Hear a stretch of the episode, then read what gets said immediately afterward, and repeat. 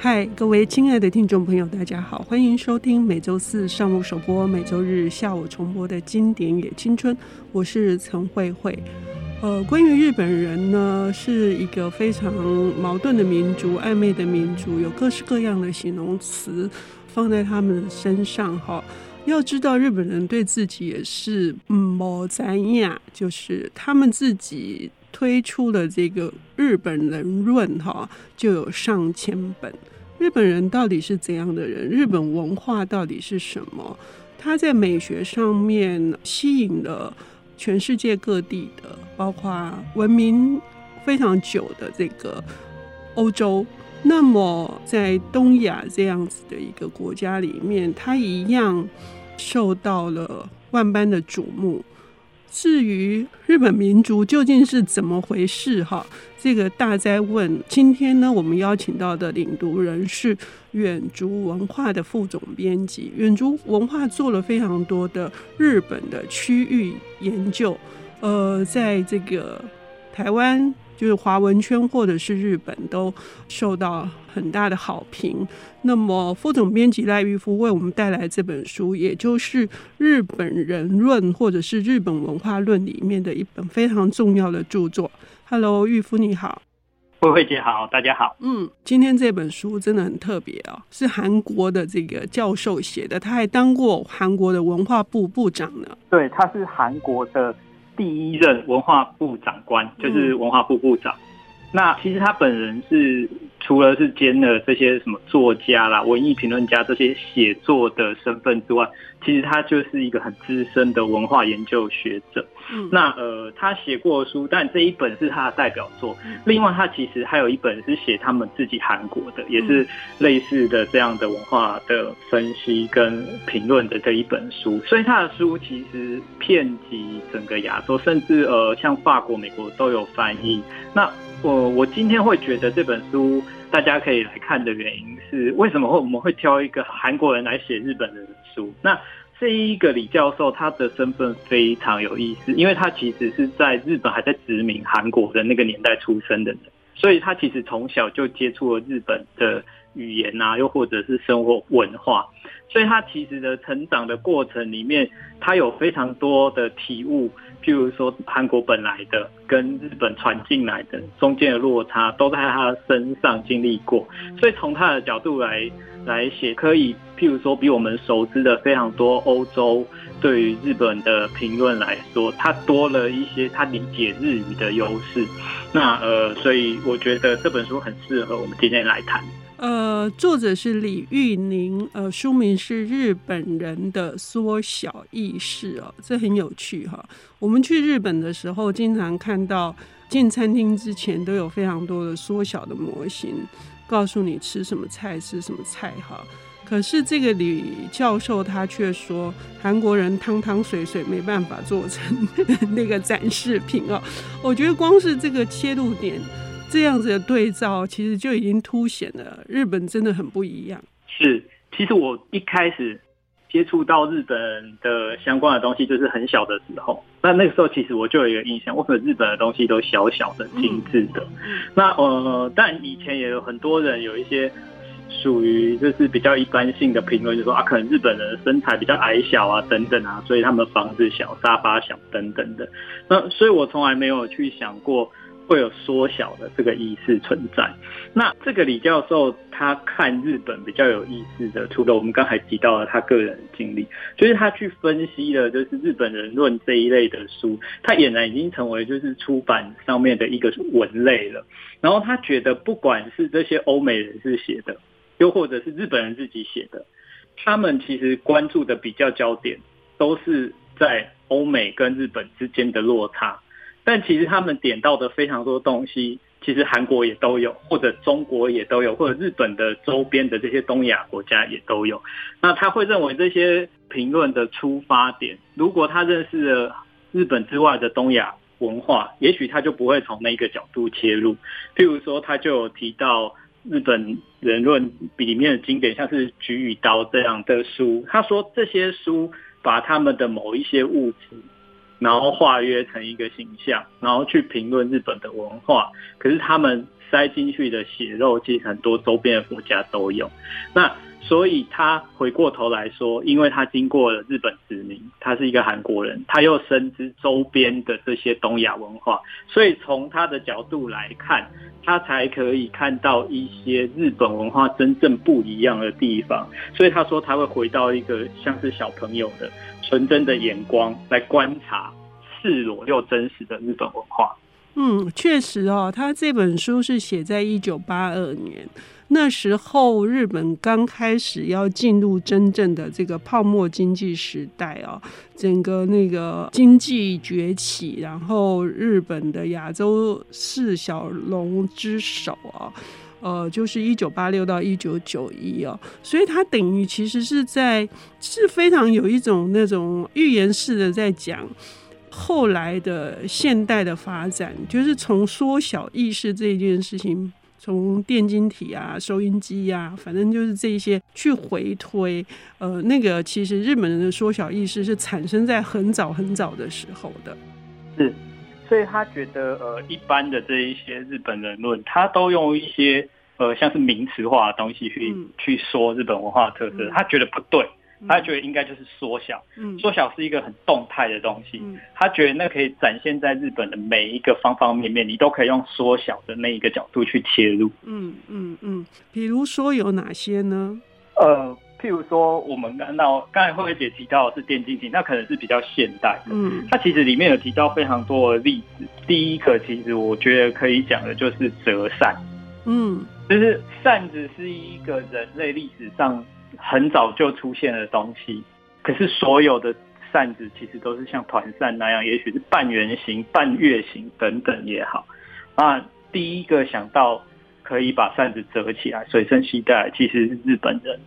那他从这个东西的角度切入去说，日本人其实有非常多东西都是为了可以随身携带、可以折叠啊，可以。握住啊，可以拉近到自己身边为出发。然后他举了非常多的例子，扇子是一个，所以接下来他就会告诉你，像是拉门、灯笼。哎，你发现这日本所有的东西好像都会有细小化、折叠化的那个趋向，嗯，就是里面最明显的一个例子。嗯，包括把屏风里面，像有一个很大的屏风，是把京都的四季全部画在一起，类似像这样子的嘛？是。所以欧洲的艺术都是在天花板在壁画，日本的这些国宝屏风一折，日本的国宝可以带着走，这是很大的不一样。嗯嗯嗯嗯，它的这个六种形态哦，每一则读起来都非常的有趣。哎，玉夫谈到的是这个折扇形，就是要握住哈，然后要拉近，根源都是这个缩小意识，包括还有那个我们提到的便当，对。我觉得这个非常有意思，就是呃，便当其实台湾也有，可是呃，我们台湾的便当可能就真的是受到日本人的影响，所以才开始变成那个样子。那呃，这就刚才跟我们刚才提到那个屏风的艺术一样，它的便当其实就是一个缩小填塞可以带着走的东西。那呃，我想下一段回来，我可以跟大家聊聊，就是说，哎，这六个形式分别是什么样的动态概念，还有。他们有哪一些明显的例子？我们刚听到这里已经非常有趣了哦，讲到好几个，呃，还有包括像是那个套盒哈，这个也是的。那至于他还有什么呃更深入的一个探讨，以及他到了现代，甚至呃李教授还提到这个跟缩小对立的扩大。反而使他们遭受一个很大的悲剧跟惨败。我们要休息一下，等一下回来。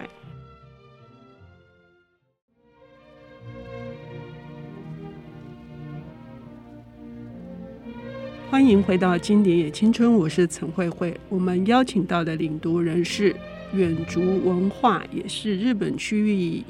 研究的一个代表性的出版社。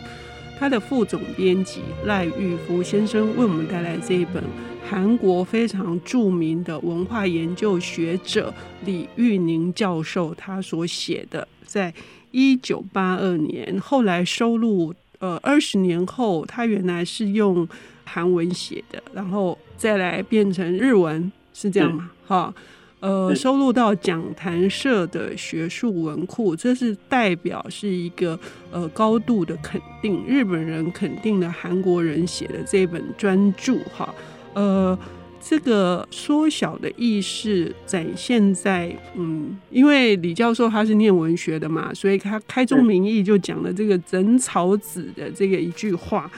他说凡是这个小小的都十分可爱哦。所以呢，日本人说卡哇伊，卡哇伊就是可爱，所以小小的都可爱。呃，玉富要跟我们说其他的这个缩小意识的形态吗？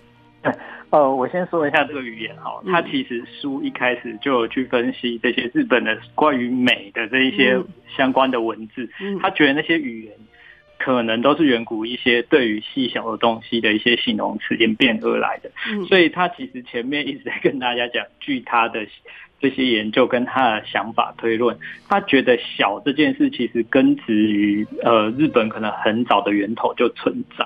嗯、那呃他在做这个研究的时候，他觉得缩小这件事，他就是日本人这么会创造的想象力的来源。所以他做了很多事情，都是因为他有缩小的这个意识存在，所以日本后来才会发展得这么好。那其中。它有归结的，就是有六个缩小的形式。比如说，第一个，他说有套盒型。那套盒的话，就是哎、我们可以想象一个层层套套的东西，就是大盒子里面有小的盒子，小的盒子里面有更小的好盒子。那我们可以看到非常多，像是日本的礼盒啊等等，都有这样的设计。就或者是说，像钓竿也好，虽然说钓竿也是日本人。呃，非钻研非常深的东西，又或者是说，我们看到了哦，你的很多野餐的锅子，好的，还有还有三节伞、四节伞，对，那个都是从它套锅呃这个套盒的这个类型来的。嗯，那关于套盒，他就觉得这是日本的缩小里面一个叫嵌入的概念，嗯，东西是可以互相相嵌而入的。那第二个就是我们刚才前一段有提到的这个折伞，好，那。折扇这件事呢，其实它牵扯到的想法就是折叠啊，你要把东西拉近到你身边，你可以握握住，那，你可以拉近，然后你可以放在袖子里面携带，所以有折扇这件事情。那里面我们刚才提到说折叠雨伞，一九五零年日本人发明了折伞，结果一九八零年他就一折再折，一折的雨伞变成两折的雨伞，变三折的雨伞。那呃。折伞的这件事，其实它除了我们看到空间的这个折叠缩小之外，其实它同时有一个功能叫做按了就会自动张开这件事。其实作者也说到了，这代表的是一个时间上面的缩小。嗯，它必须不用做那些繁复的动作，这个伞就可以张合。所以缩小的意思不是只存在空间这么单纯，它包含了时间性。嗯，那。第三个可能就是呃，我们看到一些日本非常多的艺品都是属于人偶，嗯，那这些呃娃娃等等的，那新娘人偶型就是其中的一个类型，嗯，那这中间会有一些呃，我要形成这个娃娃会有一些消除跟移除或就是消减的这个动作，那他就把一个形象像是娃娃这样，他把它单纯化。简洁化，然后他去追求这个缩小之后的东西的美感和实用性。所以，呃，也许我们看到非常多的全球都有很多的人偶的这种东西，大部分就是说你在原始宗教里面你都看得到，它可能拿来驱魔啊，或祈求啊，或巫术也好，就是呃比较宗教仪式类的。然后，但是后来发展成单纯的玩具审美机能的，其实是日本。所以日本会有这样的人偶文化，包含就是说女儿节会有这个像人偶的东西，或者他们寺庙有这个人偶的寺庙，或者说那我们去那个浅草，它会有人形钉哦这种东西，它就是一个人形的极度的消减里面的，然后细节，然后节约成一个精化的东西。那他同时也提出了说，这个概念不是只有在实质的物质上，他觉得日本的文字。假名，也就是呃平假名跟片假名，都是透过这样的缩小、移除、消减所形成的。那包含他们讲话会有非常多的简略语、缩语这些东西，也都是这样的概念。或者是说他们话讲一半，嗯，然后你就会知道他啊、呃，你大概从语义就会判断他后面到底什么意思。所以缩小意思它并不是一个在诉说他已经创造出来的东西，而是他这个作者告诉你缩小其实是日本人正要创造的那个动态想象力。然后所以呃，第四个就是我们刚才有一开场讲到的便当。那便当其实它有一个填塞的概念，它把东西变小，然后填塞在一定的空间里面。那呃，表面上是这样，但是后面它就会衍生一个组合。所以这个东西呢，也充分的发展到他们人跟人之间的关系。所以在有些场合，你会发现，诶，日本好像特别团结。嗯。那可是反面来说，就是日本人是一个比较难以单独站上舞台的人。他们必须要在融在一个集团式的圈子里面，他们要去发挥那个集体的力量。他觉得这个也是呃，就是属于便当型这可以韩国的东西。那呃，第五项它叫做能面啊，就是那个呃能具的那一个面具。嗯，然后他觉得这带出来的一个动态的东西，他告诉你就是一个摆一个架势。嗯、那呃，他举了两个例子，一个就是像葛饰北斋的那个大家都看过的那个抚育三十六。景的那一个富裕三十六景，嗯，那个波浪的画作，对，嗯，对。然后他去说的是说，那个波浪其实我们在呃描述大自然都要去讲它的它的波澜壮阔，嗯，是一个动态的。可是这就代表一个呃日式的凝缩动态的美学，嗯，它那个定格其实不是那个波浪当下的样子，嗯，架势。摆架势这件事情是告诉你，摆架势这个架势之前要发生的事跟之后要发生的事都存在在这个画面上，所以他从这一幅名画告诉你，在能剧里面，他也是这样。那个面具戴上去之后，它其实同一个面具展现了他的各种不同的喜怒哀乐的表情。对，不像其他的国家，就是面具是有各式各样的。对，像中国的川剧会变脸等等，那他们是透过角度的改变，嗯、会有看到他不一样的表情。嗯、那呃，第六个就是他举的这这所有形象里面的最后一个是徽章型，就是把所有东西凝结成一个代表。那、呃、他举的例子是家徽，我们看到非常多的日本的历史剧或时代剧都会看得到。呃，你看到家徽，大概就知道这个。是哪一个家族的人？对，德川家德川家还是织田家？对，呃、那家徽这件事情其实欧洲也有，但是东亚也有所谓的这些家系很注重的这件事情。嗯、可是中国跟韩国最后都是变成一个族谱，嗯、他没有一个这样的非常独特的形象。那呃，他觉得这样的事情代表的是徽章化，他是把一个意象很庞大、很模糊，你难以。掌握全面的状态的东西凝结在一个很抽象图案上，所以我看到这一个图案的时候，代表后面那个非常庞大的系统，包含是知识的或者是关系的。那这个东西其实跟日本后来的那个集团主义也非常有关系。所以呃，日本为什么他他的各种工作会有各种组合，他们的制服上面会印有很多的。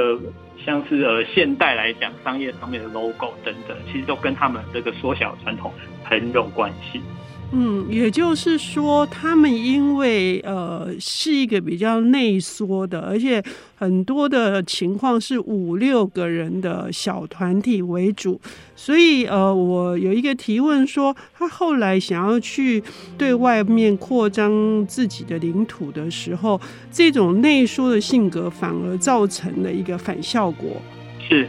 他们说，呃，其实我们看到就是说日日本的这个缩小意思，他在这本书的前半段其实举例了非常多，包含在物跟人的关系或精神层面。可是他说有一个非常呃奇特的，就是丰臣秀吉当年去攻打韩国这件事，其实丰臣秀吉在很多方面是很不传统的。嗯，他就这个作者的论点来说，他说他一直在做很多扩大的事，包含他虽然他在。书里面有提到，说像是传统茶道的那个茶室，虽然但是源头是那个非常大的茶会，也是丰臣秀吉做出来，去扩张领土，去攻打韩国这件事情，跑到外面去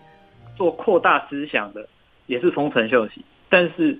遇到了失败的也是他，因为他的这样的冲突。包含他内在，以及说他跟他身边的人都会产生非常多形式上的的冲突，所以他有举了这样一个反例。那特别是说，他也去比较说欧洲人的扩大思想，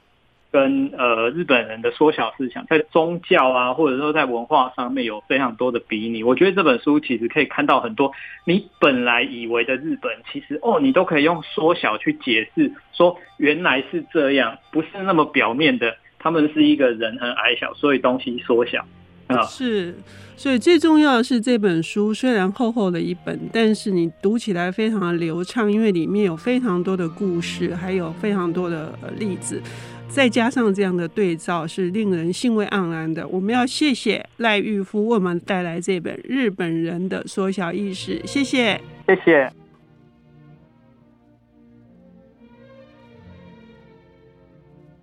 本节目由 IC 之音与瑞木读墨电子书联合制播，经典也青春与您分享跨越时空的智慧想念。